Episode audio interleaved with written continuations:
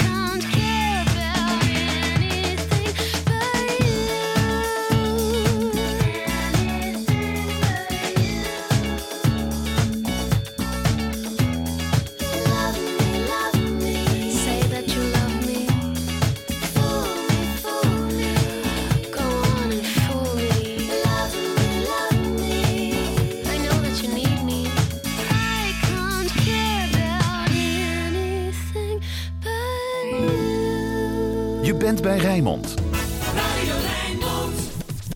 Dit uur op Radio Rijnmond. Chicks and the City. Gemaakt door meiden uit Rijnmond. Hier is Natasha Morales. Hallo, goedenavond. Leuk dat je nog steeds luistert naar Chicks and the City. En eh, dit is alweer het tweede uur. En heel erg gezellig. Eh, hiervoor hebben we natuurlijk een wat zwaarder onderwerp eh, besproken. Moslim hipster project van Shirin. Ehm, hartstikke interessant. Een hele toffe expositie die eh, 30 maart te zien is op het Schouwburgplein. Met daaraan gekoppeld ook een, een debat. Dus heel erg interessant om daar naartoe te gaan. hipster moslim, als je daar googelt, dan, dan kom je echt wel verder. Dus check dat zeker eventjes. Maar dit uur nou, gaan we even heel wat anders doen. We hebben twee leuke chicks hier in de studio zitten. Wissel en Cheyenne. En onze huiskolumnicht Mels Beijer. Hallo Mels. hoi dat meid. is al zo lang geleden dat jij hier was. Echt? Leuk hè? Oh, we hebben je zo gemist. Ja, ik jullie ook. Oh. En ik kreeg net een bericht, of, eh, vanmiddag een berichtje van iemand en die zei, oh kijk, zes jaar geleden was je er ook op deze datum. Nou, Oh, hoe echt? leuk. Ja. Oh, We wat, hebben de Macarena gedaan. Wat hebben we de Macarena gedaan? Ja, dat is echt al lang oh, die staat nu niet in de lijst. Wat jammer. Nee, niet jammer. Vreselijk Maar ik heb wel, eh, wat ik wel heb is Sophie Ellis Baxter met Murder on the Dance Floor. Oh, die- Daar kunnen we ook al Ja? wat mee. We hebben eh Bab van Hansen, daar kunnen we ook wat mee. Trick Me van Kellis. Oh, het wordt zo leuk. Oh, dat wordt wel gezellig. Oh, het wordt leuk. Sweet Escape, Gwen En wat is, de, wat, is de, wat is de guilty pleasure deze... deze... Eh, de Guilty Pleasure is eh Hansen. Hm, Bab. Is die... Ja, leuk Oh, hè? mag er zo ook weer in verzinnen. Nee, nee, nee, dat is jouw Guilty Pleasure. Oh. Die, heb ik, die heb ik voor jou verzonnen. Zonde. Ja, je- sorry. Je allemaal dacht, ze is blond geworden, dus we doen lekker een bad. Ze weet vast geen guilty pleasure meer. Mels Beijer, onze huiscolumnicht. Jij schrijft altijd eh, de columns eh, voor Chicks in the City. Ja, Vandaar ja. dat jij ook huiscolumnicht eh, genoemd wordt. En je bent natuurlijk ook nicht. Ehm, dus onze huiscolumnicht Mels Beijer. En wat altijd zo leuk is aan jou. Jij, ja, jij bent een soort freak als het gaat om shownieuwtjes en showrollers. Jij weet alles. Ja, en ik onthoud het ook allemaal, omdat het maakt het zo leuk. Ja. Ik ben wel heel slecht met vloggers, want ik vind dat zelf niet zo heel erg leuk. Die, Nee. Al die onbekende vloggers, ik Ja. ken ze gewoon niet. Nee. Maar dan had ik er net even een gesprekje met deze twee leuke meiden. En die, eh, die snapten wel dat ik het door de bomen het bos niet meer zag, want er zijn er echt heel veel. Dus ik weet het gewoon niet. Ik weet Nee. niet wie wie is. Ik, Monica Geus is de enige naam die ik herken. Ja, maar dat is ook omdat wij gewoon wat ouder zijn. Ja. Mels. Dat is gewoon Ja. niet onze generatie. Maar daarom hebben we de meiden hier zitten. Ja, gelukkig. Wissel en eh Cheyenne, die kunnen dan weer eh, vanuit een ander perspectief eh, meedenken. En wat we dus gaan doen dit uur is lekker met elkaar showroddelen. Yes. De nieuwste, hotste eh, nieuwtjes en showroddels uit showbiz land met elkaar doornemen. Hartstikke gezellig. Eh, Chicks, Wissel en Cheyenne, hebben jullie er zin in? Zeker. Helemaal. Ja, jullie hebben ook allemaal showroddels eh, gevonden, opgezocht, voorbereid. Dus eh, we gaan dadelijk helemaal los met elkaar. Ehm, wat je ook nog kunt doen is luisteren en ehm mede met onze Chicks quiz en nog een keertje winnen. we kunt namelijk winnen onze Chicks in the City lipbalm. Dat is eh, helemaal nieuw bij Chicks in the City. Heel fijne lipbalm. En natuurlijk de DVD van de meiden van Chica Radio. Dat allemaal hier. Chicks and the City.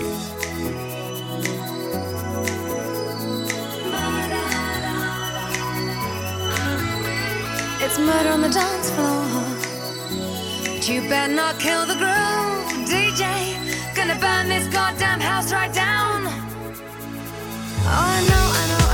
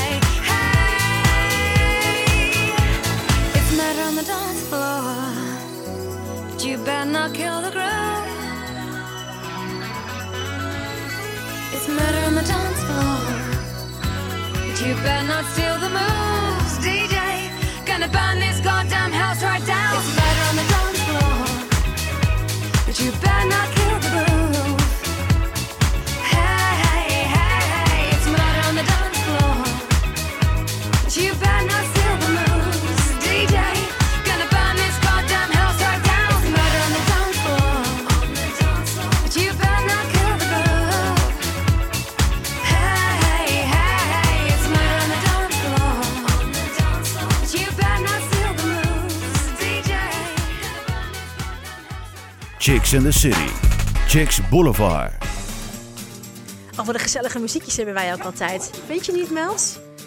Die van mij, die van eh, Especially for You, die vind ik zo lief. Ja, ja, ja. We hebben, Vraag het speciale, Mels. ja, we hebben speciale geluidjes ook eh, van Mels. Vraag het Mels. En, ja, eh, hysterisch. heel erg leuk. Volgens mij ook met, eh hoe heet zij nou? Kylie? Nee? Ka- Kylie Minogue. Ja, ja, dat is van Especially You, Minogue. die Ja. is zo lief. Ja, ja, superleuk. Nou, dat gaan we dadelijk Ja, eh, gaan we doen. dadelijk Jouw eigen geluidjes. Nee, maar Helemaal ik heb mijn eerste roddel. Ja, je eerste roddel. over Beyoncé. En ik heb er een aantal. Ik denk, nou weet je wat, ik vat het even samen.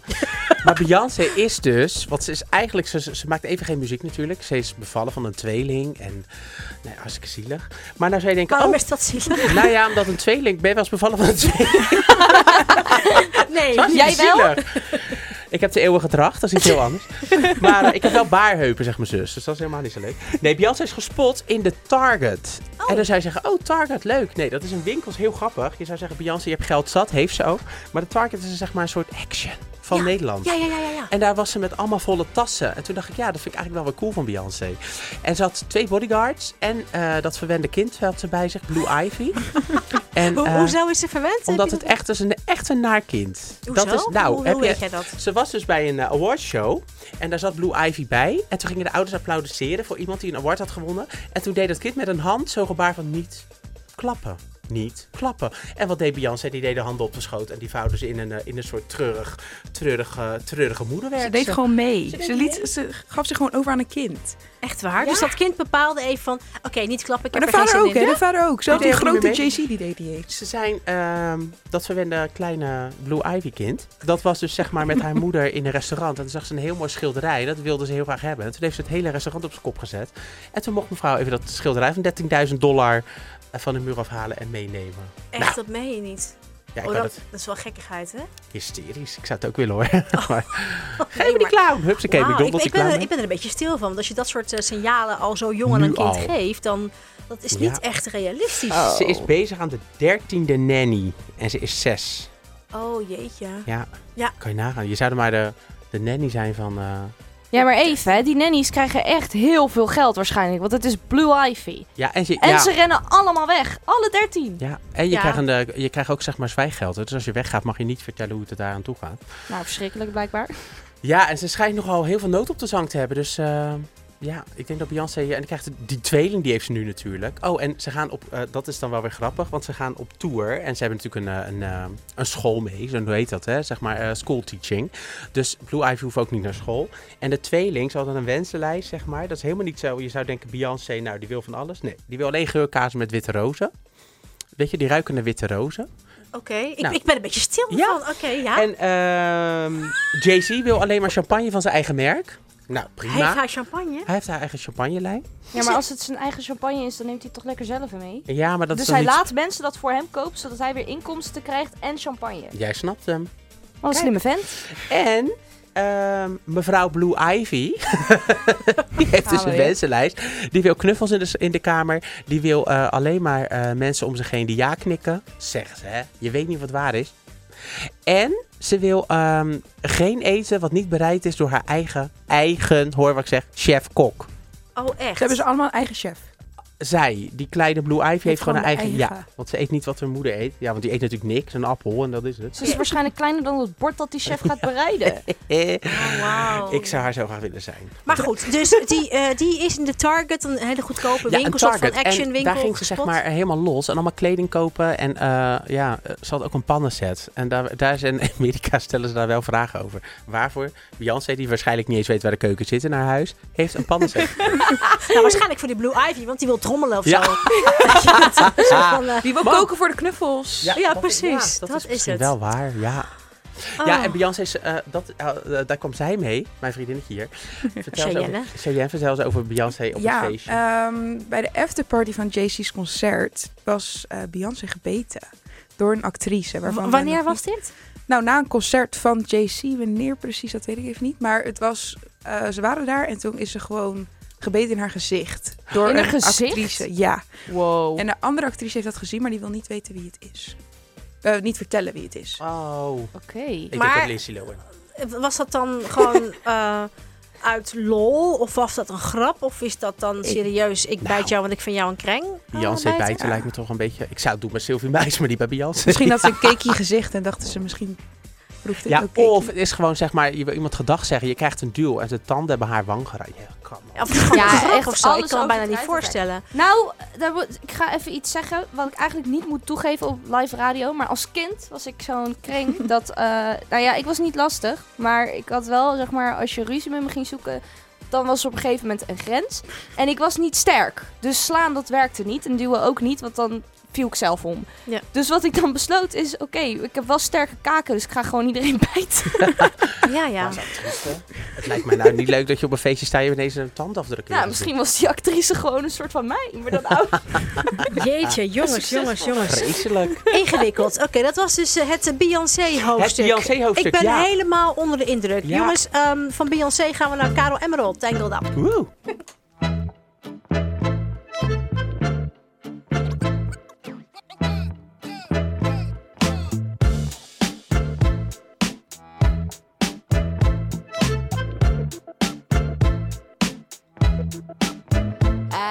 The perfect avenue down the road to both of you. Did I go Dutch? This is too much. With all the money in the world, you could never buy this girl quite enough. It will be tough. If romancing me with neons is something you should do, make the letters bright and luminous and blue. And get me waking shake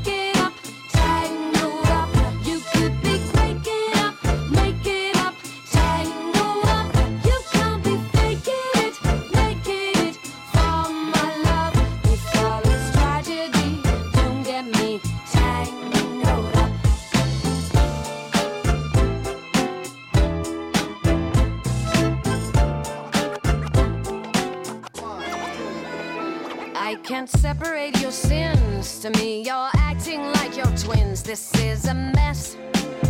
Is this a test?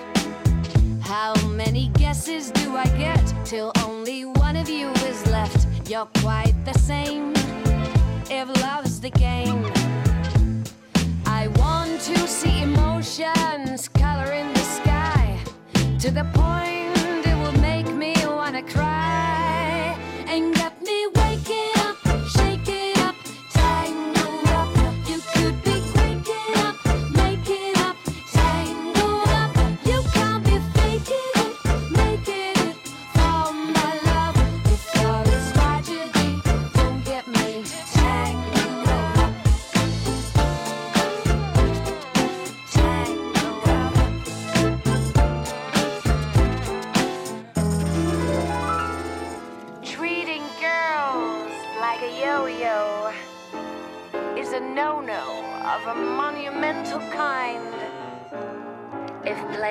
your string happens to be your thing, it's easy to say to both, oh, never mind. And get me waking up,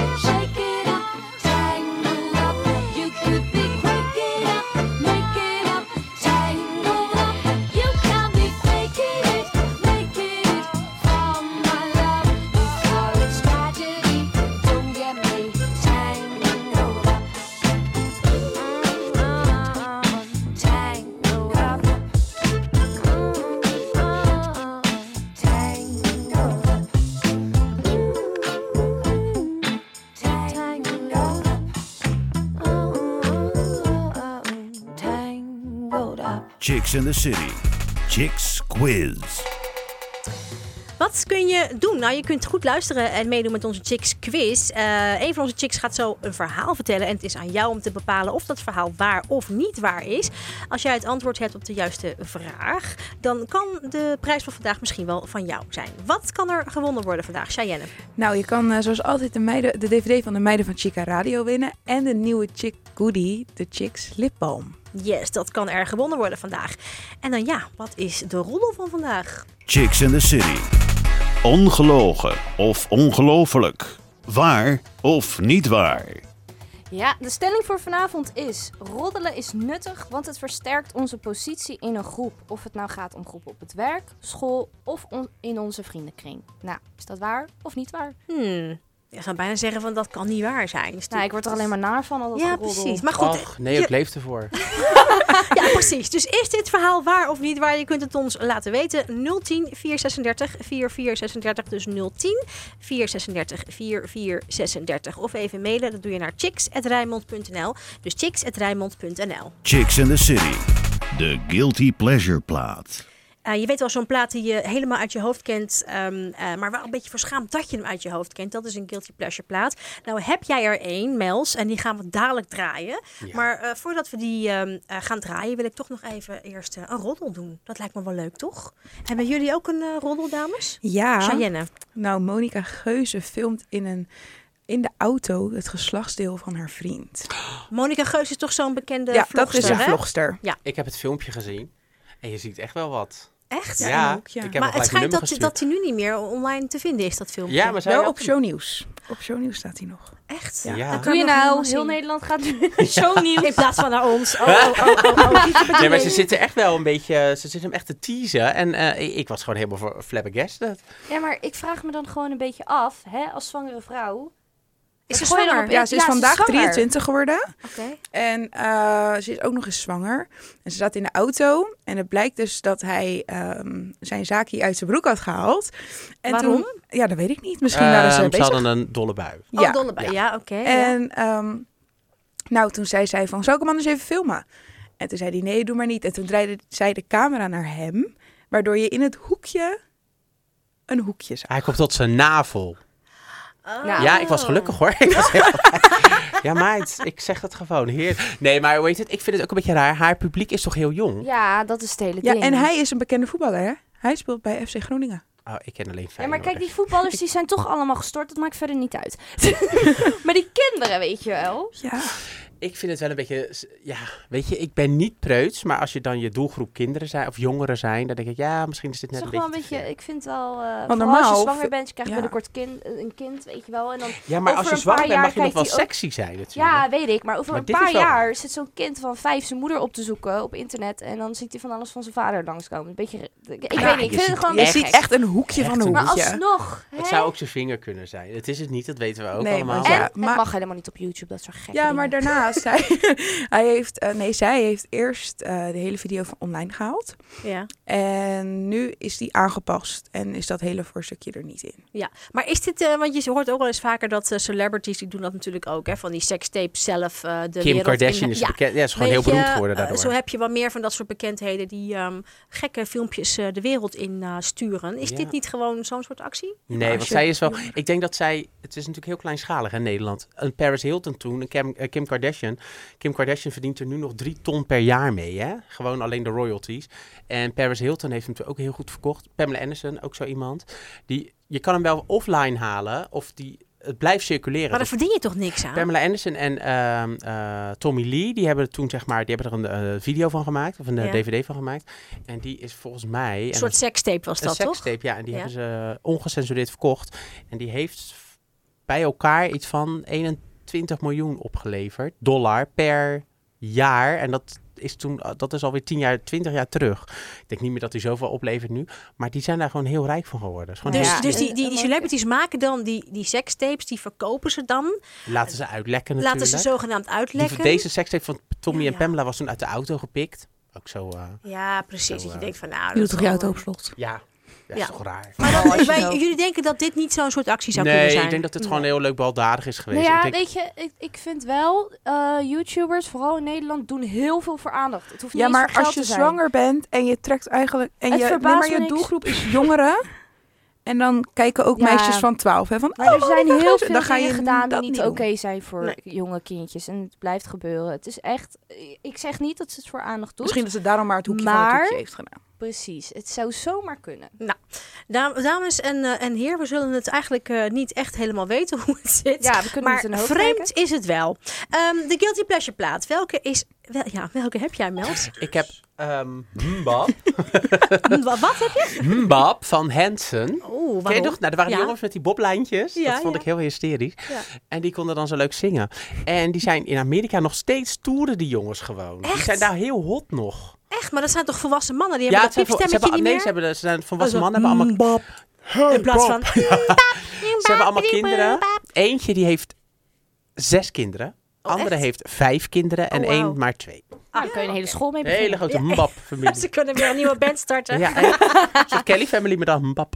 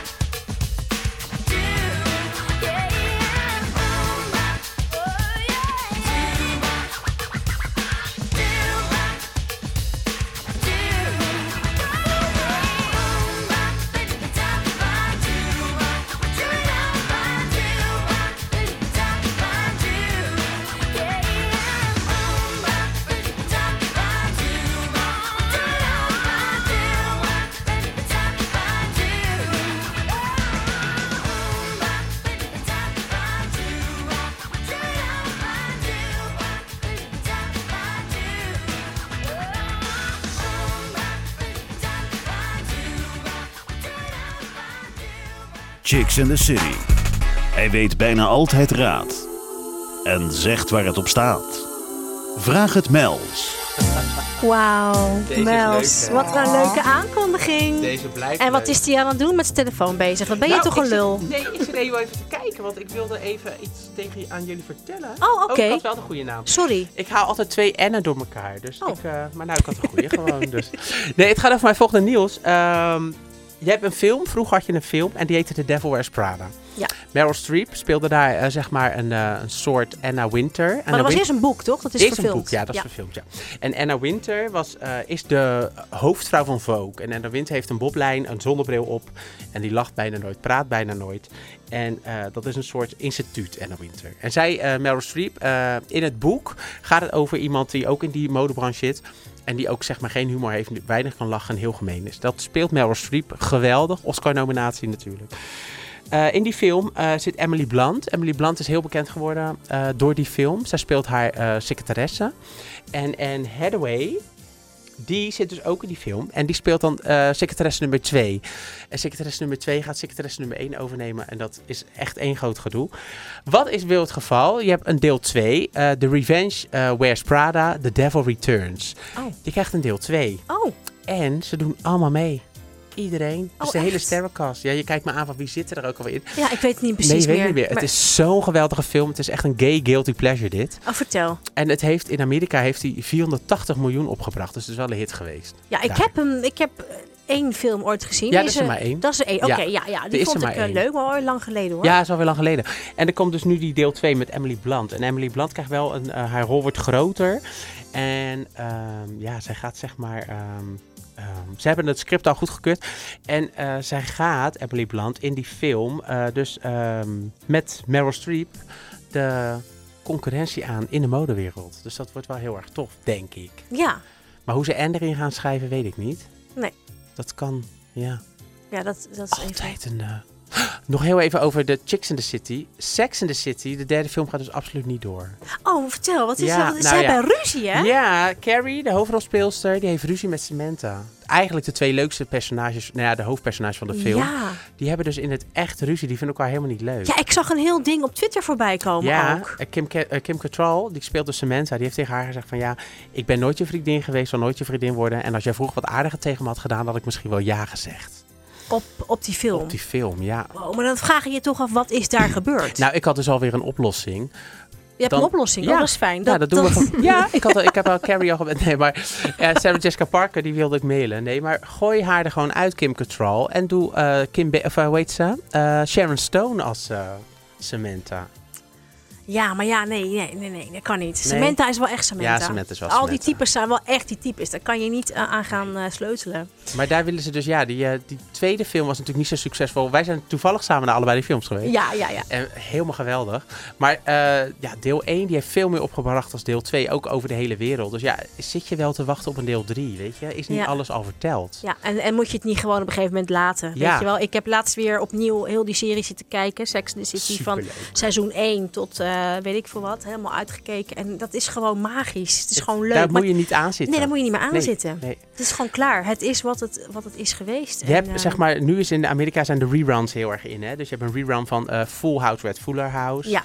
Eh, ze hebben nu Roseanne. Die, komt, die is- wordt vanavond uitgezonden in Amerika. Oh. De nieuwe Roseanne. Ik weet, Oh. jullie kennen dat natuurlijk niet, jullie kleine jonge meisjes. Nee, eh, Roseanne ging over een... jonge eh, kleine jonge meisjes.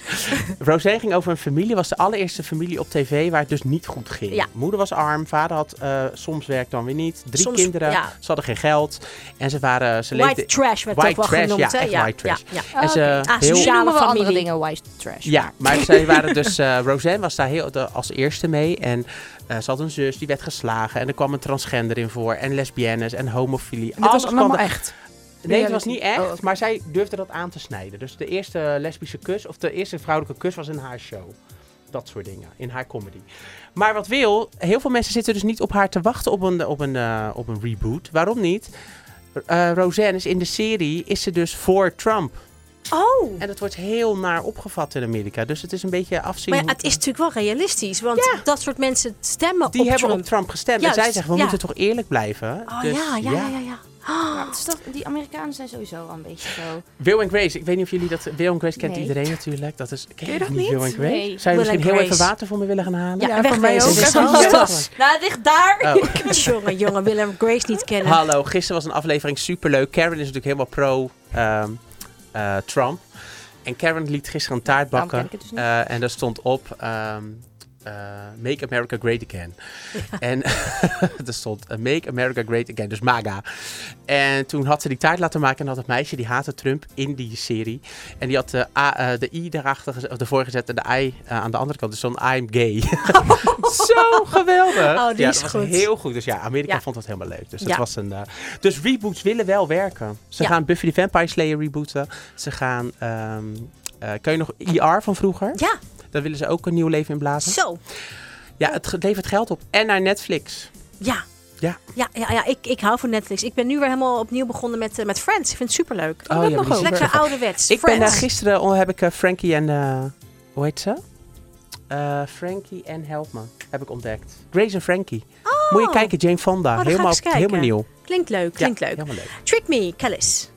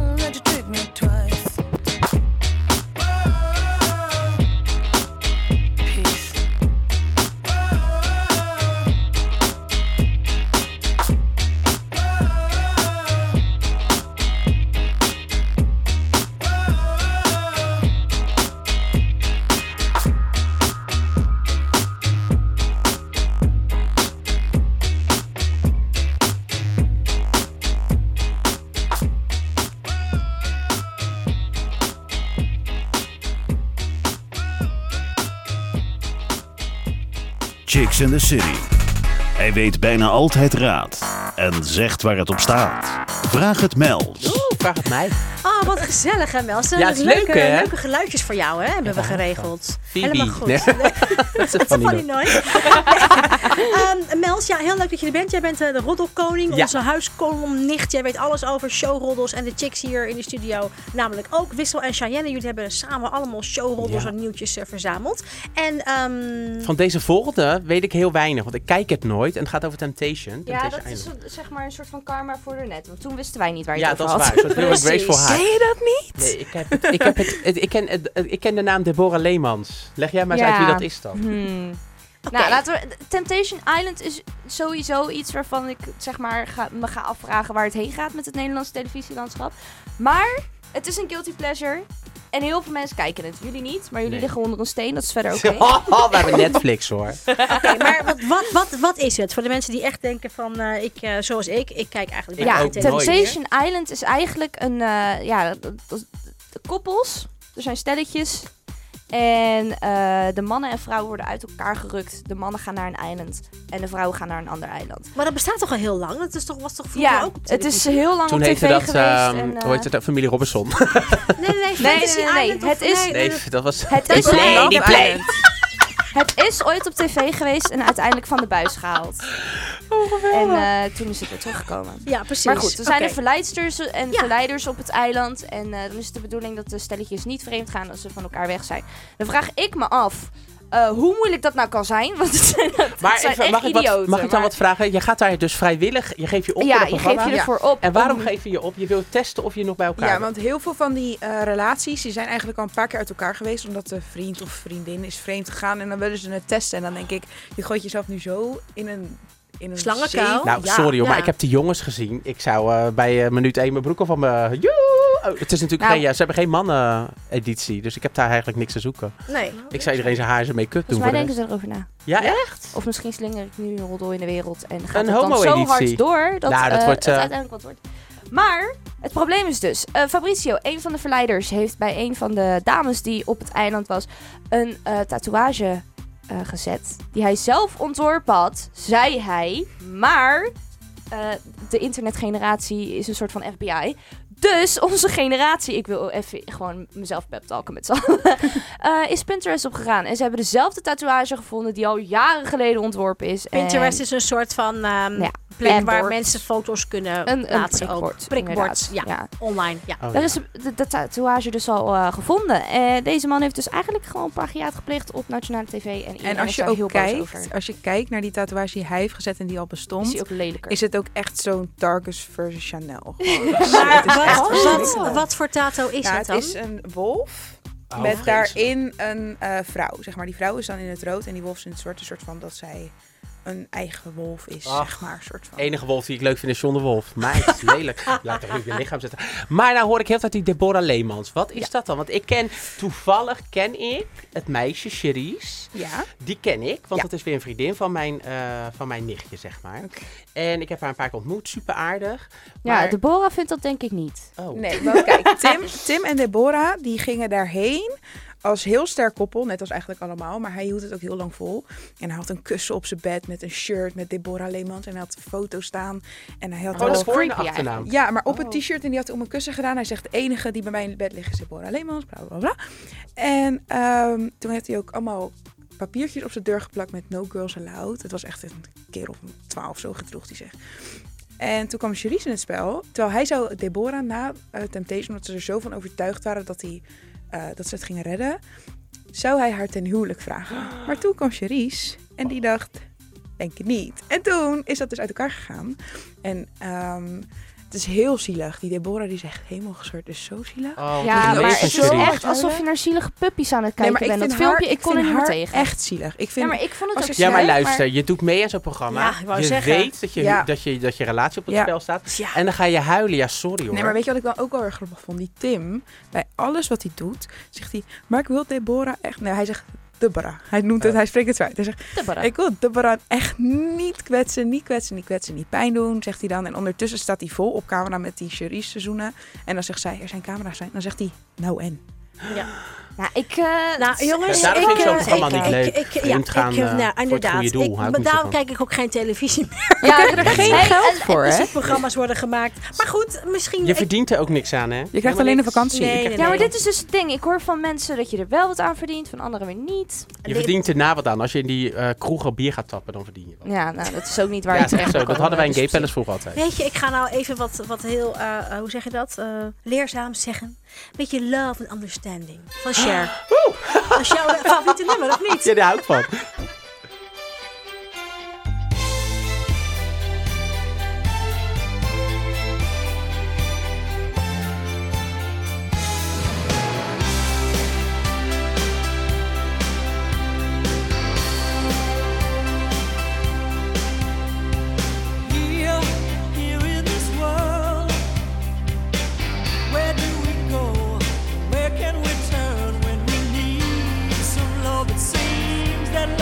can't be found.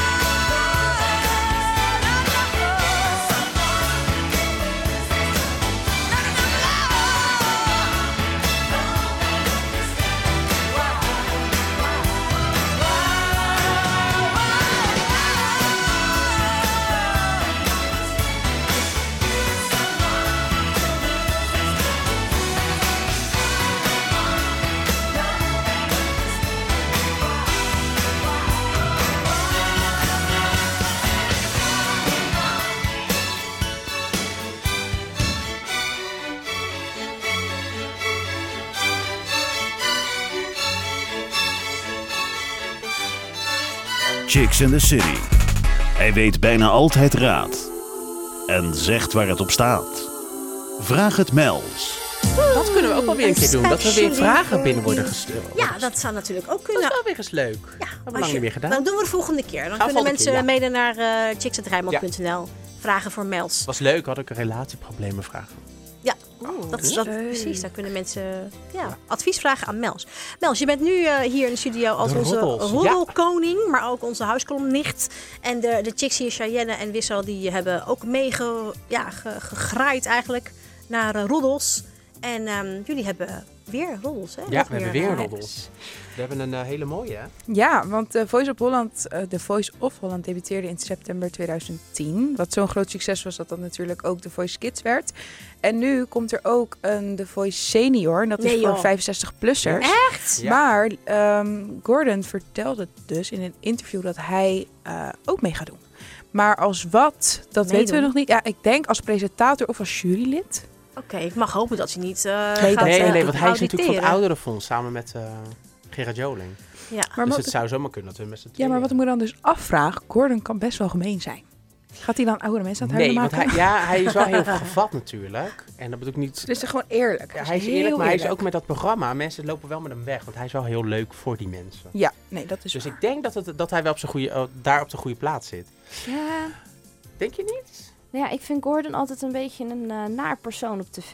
Ik, ik hou van eerlijkheid. Cheyenne en ik zijn ook heel eerlijk. eh, En ook tegen elkaar en tegen anderen. En dat vind ik top. Maar het hij is? gemeen. Het zijn meningen, hè, wat mensen... Het is ook maar net wat hij presenteert. Want op goed geluk, daar loopt iedereen met hem weg. Ja, Met eh Gerard loopt iedereen met hem weg. Maar als hij dan zeg maar een boek uitbrengt, waar eh, iedereen eh, eigenlijk een uh, veeg uit de pan krijgt, dan vindt iedereen hem weer stom. Dus het is bij hem altijd een ja hij haat-liefde verhouding. altijd overal wat over te zeggen hebben. Het is gewoon, Ja, dat moet je niet bij ouderen doen. Daar moet je gewoon respect voor Ja, hebben. maar hij is heel lief. Als je, jij hebt nog nooit eh, Gordon en eh Gerard nee, want ik vind hem zo'n naar persoon. Ja, maar Dat daar is hij dat is leuk. Dat is wel leuk. Dat is Ja? echt Ja. een hele lieve man. Oké. ja. Maar misschien moet dat is- dan gaan dat is, kijken. dat is wel weer anders dan dat ze meedoen aan een zangwedstrijd. Ja, dat is... Nee, Nou, dat vraag wel, daar een beetje af. Dus dan moet je op een andere wat- manier je mening geven. Wat gaan ze dan doen met die oudere mensen? En, en heeft dat dan nog... Ik bedoel, kijk, bij, bij The Voice heb je dan... eh, maak je kans op een carrière eh, in de showbiz. Maar hoe zit dat als je, Ik als je denk 65 plus bent? Ik denk dat ze dan eh bejaardenhuizen afgaan en zo. Ja, maar maak je dan kans op een, op een carrière in de showbiz? in bejaardentehuizen. Nog op, Ja, op en die leeftijd. bejaardenhuizen denk ik ook. Maar wat is vanaf wanneer ben je Personeelsmeester. 65, of, tenminste wanneer senior, hè? Vanaf wanneer gaan ze rekenen? Vanaf 65 plus. Echt 65 plus. Nou ja, dat is wel. Je hebt toen ooit bij ehm, eh, de X-Factor. De X-Factor ging om leeftijdscategorieën. En dat je bij de leeftijdscategorie van Angela Groothuizen, die had geloof ik ook vanaf 30. En er zat een man bij, een hele oude man. En eh, die was super populair bij iedereen. Maar die kon het gewoon niet, die kon die druk niet aan. Het was gewoon te druk. Dus die hebben ze eruit gestemd, zeg maar. Dus ik denk naar aanleiding daarvan. Het, het kan een succes zijn. Ik denk niet dat het een heel lang leven krijgt, zo'n eh, zo'n serie. Nou, ik vraag Ik me sowieso af, eh, als je dus meedoet aan zoiets. ehm, of, weet je, ik vind, ik vind Nederland eigenlijk een beetje te klein. Je hebt zoveel verschillende Ja. talentenshows en dingen. Dat ik denk, ja. maar er is niet zoveel plek in Nederland voor Ja. eh, talent. Of hoe zeg je dat? Eh, eh, nou ja, je hebt niet sterren, altijd zeg werk maar. als, je, als je hebt gewonnen. Nee, dat wou ik zeggen. mensen- Want Je hebt nu zeg maar in Amerika krijg je weer American Idol. Dat komt weer terug. Met Ja. Lionel Richie in de jury. Dat en is met, terug al, hè? Ja, dat is al terug. ja, ik heb, het is een heel leuk. Het is voor mensen thuis. Als je je verveelt, moet je even American Idol 2018. De audities kijken. Is een heel leuk. Lionel Richie zit erin. Katy Perry en een countryzanger. Maar daar doen 60% die meedoen zijn countryzangers. Ah. Dat het daar heel groot is. Ja. En die hebben daar ruimte voor. Maar doe je dat in Nederland, als je een leuke country stem hebt, Rachel Kramer, hè, die kennen Ja, wij. ja. Je komt niet aan de bak. Weet je, we zijn te klein. Nee, nee, maar dat vraag ik me sowieso af. Hoeveel van die mensen hebben niet al een keer gewonnen? Ja, En die, daar hoor je niks meer hoor je van. nooit meer wat van. Dat is Misschien is ik een vind keer dat musical. Alleen eh, Jim en Jamai, Idols, die ja. hebben Idols 1 gewonnen en die Ja. zijn nog steeds populair. Ja. Maar ik merk sowieso wel met dat soort talentenjachten, het, het, het slaat gewoon niet zo goed aan. Als je, het, het, het is maar net geluk hebben. Ze vinden het programma leuk, ze willen allemaal kijken, ze willen allemaal de liefjes zien. het En daarna moet je het gewoon, eh, zelf doen en dat lukt ja. niet. eh. Ja, Nou ja, kijk naar Sharon Dawson, die heeft het gehaald. Weet Ja. je, die, die, die, die heeft Het werk is keihard werken waarschijnlijk. van. Ja, zeker. en sommige types zijn er niet voor gemaakt. Aandacht. Precies, precies. Jongens, ehm, de quiz. De quiz, Chicks ja. in the City. Chicks Quiz. De Chicks Quiz. Wat was ook alweer de stelling? Ja, de stelling was: roddelen is nuttig, want het versterkt onze positie in een groep. Of het nou gaat om groepen op het werk, school of in onze vriendenkring. Ja, en is dat dan waar of niet waar? We hebben iemand over de mail, Maxime Smit, en zij denkt dat het waar is. Klopt dat? Is zo. Ja, echt? Het klopt. Ja, je zou misschien denken zelfs dat vrouwen meer roddelen dan mannen. Maar dat is dus blijkbaar niet zo. Mannen en vrouwen doen het wel met een andere reden. Bij mannen is dat om zichzelf er beter uit te laten komen. En vrouwen doet, eh, doen dat dan om een reputatie van anderen te beschadigen. Dus eigenlijk komen we hier nog slechter onderuit als vrouwen dan je al verwacht had. Ja, ik ben het levende bewijs. Ik zeg niks. Ja, dat is niet waar. Jij bent de grootste ja, de roddelaar nou, ik, hier. Ik, ik ben heel go- goed in roddelen. Ik onthoud ook alles. Roddel jij veel, Natas? oh, ze begint gelijk al te lachen. ik doe daar geen uitspraak over. Precies, dus eh, inderdaad, met andere woorden, ehm, eh, het is, is dus waar, dit verhaal. Dat is wel heel, eh, had ik niet gedacht. Nee. Had ik niet gedacht. Dus Maxime Smit, je hebt gewonnen. De prijs komt jouw kant op. Je hebt de DVD van de meiden van Chica Radio gewonnen en onze nieuwe lipbalm. Dus gefeliciteerd. Mels, ik wil je heel erg bedanken voor je komst. Ja, en was weer erg leuk. voor je leuke show. Ja, was gezellig. Super gezellig. Jenne en Wissel ook bedankt. Jij bedankt. We vonden het, Ja. ja. ja, ik vond het echt heel erg fijn. En eh, nou, mijn naam is Natasja Morales. Wij zijn er volgende week weer van 7 tot eh 8 bij eh, Radio Rijnmond hier, Chicks in the City. Hele fijne avond. Ciao.